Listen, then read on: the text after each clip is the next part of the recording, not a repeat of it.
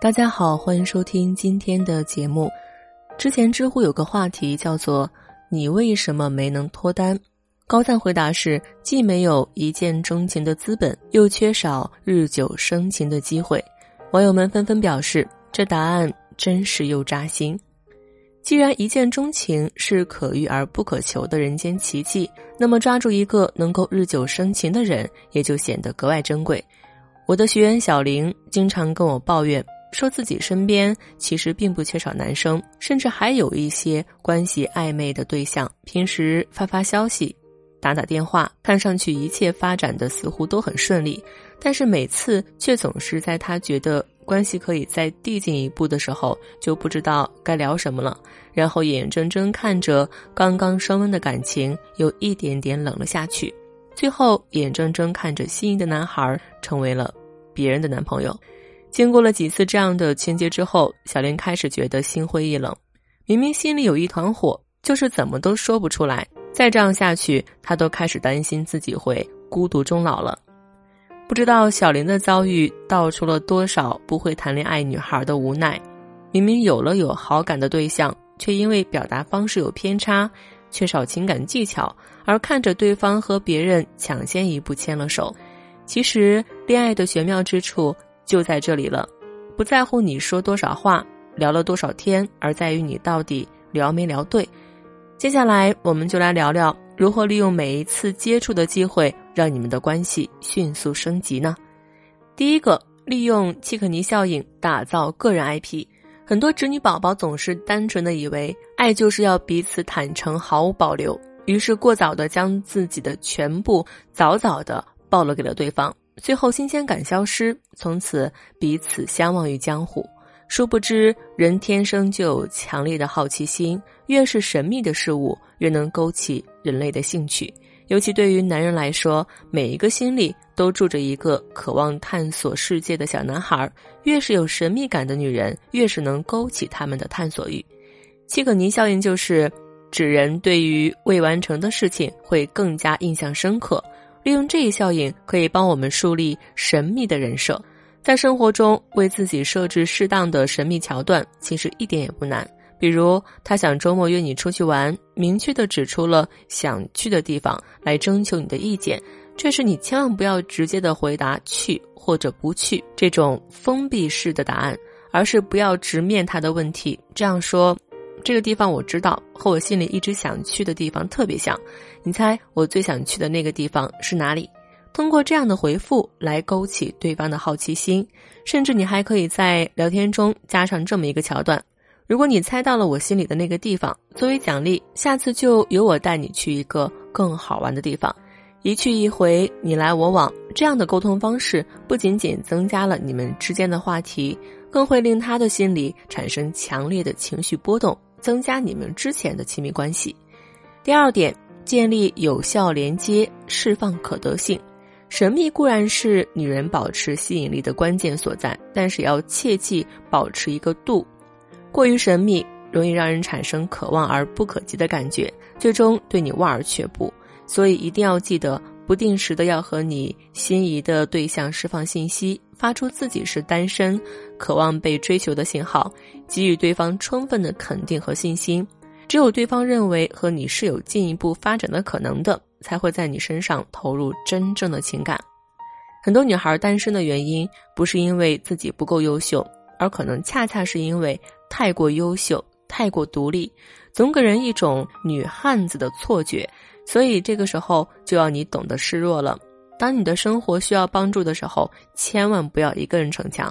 比如，当你家里天花板的电灯坏了，你与其去给修理工打电话来换灯泡，不如直接打给吸引的那个他，直接向对方求助。要知道，男人都是有保护欲的。当他想到你一个柔弱的独生女孩无助的样子时，一定会心头大起怜惜之情，然后欣然答应你的请求的。更何况，家可是人最私密的场所。一个单身女孩能把男生约到家中，意味着什么？相信你不说，他也会明白的。想知道更多如何引导男人主动表白的方式吗？可以添加我的助理咨询师微信“恋爱成长零零二”，让我告诉你专属你的方法。下面讲第三点，叫制造唯一特殊性。感情从来是两个人的事情，暧昧更是一段相互试探的过程。当你在一段感情中感到惴惴不安的时候，其实对方心里也在打鼓。他可能会担心自己不是唯一和你聊天的对象，害怕你的通讯录里还有更重要的男生名字。这时候就需要用这个万能话术了，制造唯一特殊性，通过特殊性来让对方产生强烈的情绪波动。比如父亲节快到了，你可以问他：每年我都给我爸买礼物，但是今年真的想不出来了，感觉他什么都不缺。同样，作为男人的你，能不能给我出出主意呀？我身边男生真的不多，这个艰巨的任务就只好求助你啦，拜托拜托！我身边的男生不多，这一句话就能够让对方觉得自己是特殊的，这能给他带来满足感和情绪波动，你们接下来的聊天都会变得更加愉快。那第四点就是制造情感共鸣，进行一场深刻夜聊，在经历了前面一系列步骤的沟通之后。你们的感情也在逐渐升温，这个时候就需要进行到至关重要的一步夜聊。不过夜聊也是需要技巧的。我的学员小满就产生过这样的疑问：明明我们每次夜聊都聊得很开心，我觉得他是非常懂我的人，我能把生活中所有的不开心和不快乐都说给他听。每次跟他吐槽完工作，我觉得我一天的负能量都减少了。明明我们聊得来，为什么他最终却没有成为我的男朋友呢？其实，在这个快节奏的社会里，每个人都面临着或多或少的压力，都渴望在夜深人静时候得到一个情感倾诉对象，让自己可以充分的依赖。谁愿意工作了一天之后深更半夜还接受那么多负能量呢？你可以以“我今天工作遇到了一点困难，能和我聊聊吗？”作为你们话题的开始，但你的目的并不是要释放自己压力，而是抛砖引玉，通过自己的故事来引发他的情感共鸣，从而引导他说出他的故事来。记住，无论是工作还是生活，这都只是一个引子。你要把握你们聊天的节奏，在适当的时机，把你们的话题更好的引导到你们的情感生活，比如童年经历、恋爱经历。对感情的态度等等，这些可以真正了解他，增强你们之间情感互动的话题上来。不然聊了几个月还对对方的情感世界一无所知，你岂不是很冤枉？有前提是聊得再好也要注意时间哦，过度影响休息时间的夜聊也会成为生活的负担。暧昧是非常令人心动的一个字眼。它可能是一段感情中最甜蜜的时期，牵动着两个人的敏感的神经，但过于长久的暧昧关系反而会令人产生不耐烦的心理。毕竟，再刺激的游戏玩的时间过长，都难免以疲惫乏味收场。也许你们两个人每天都见面，一起工作，一起吃饭，一起打游戏。一起看电影，但就是谁也不肯再进一步揭开隔在你们面前的那层纱窗，以朋友的名义做着恋人之间的种种行为。旁人对你们的关系感到莫名其妙，你自己也不知道要如何进行下一步。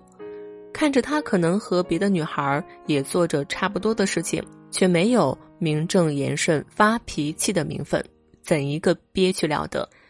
有些姑娘。这时忍不住了，上去直接质问对方，盛气凌人，咄咄逼近，吓得对方大喊一声告辞之后逃之夭夭。有的姑娘干脆就放下身段，直接表白，结果时机没有把握好，表白失败。即使表白成功了，却永久的失去了在爱情中的掌握权，被贴上主动追求对方的标签。真正好的恋爱都是水到渠成，自然而然发生的结果。适当释放信号，引导对方来主动表白，才能令你在一段关系中得到最满意的结果。水到渠成不是一天就能完成的。其实，在亲密关系中，时机很重要。方法看似不需要，实则只有傻姑娘才以为爱情是等来的。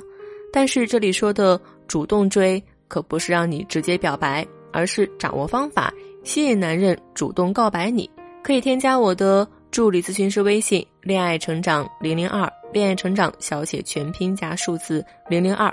现在添加情感咨询师，即可获得一次免费的情感分析，帮你判断目前你的情感状态以及身边是否有潜在发展对象。好啦，今天的节目就到这儿啦，我们下次再见。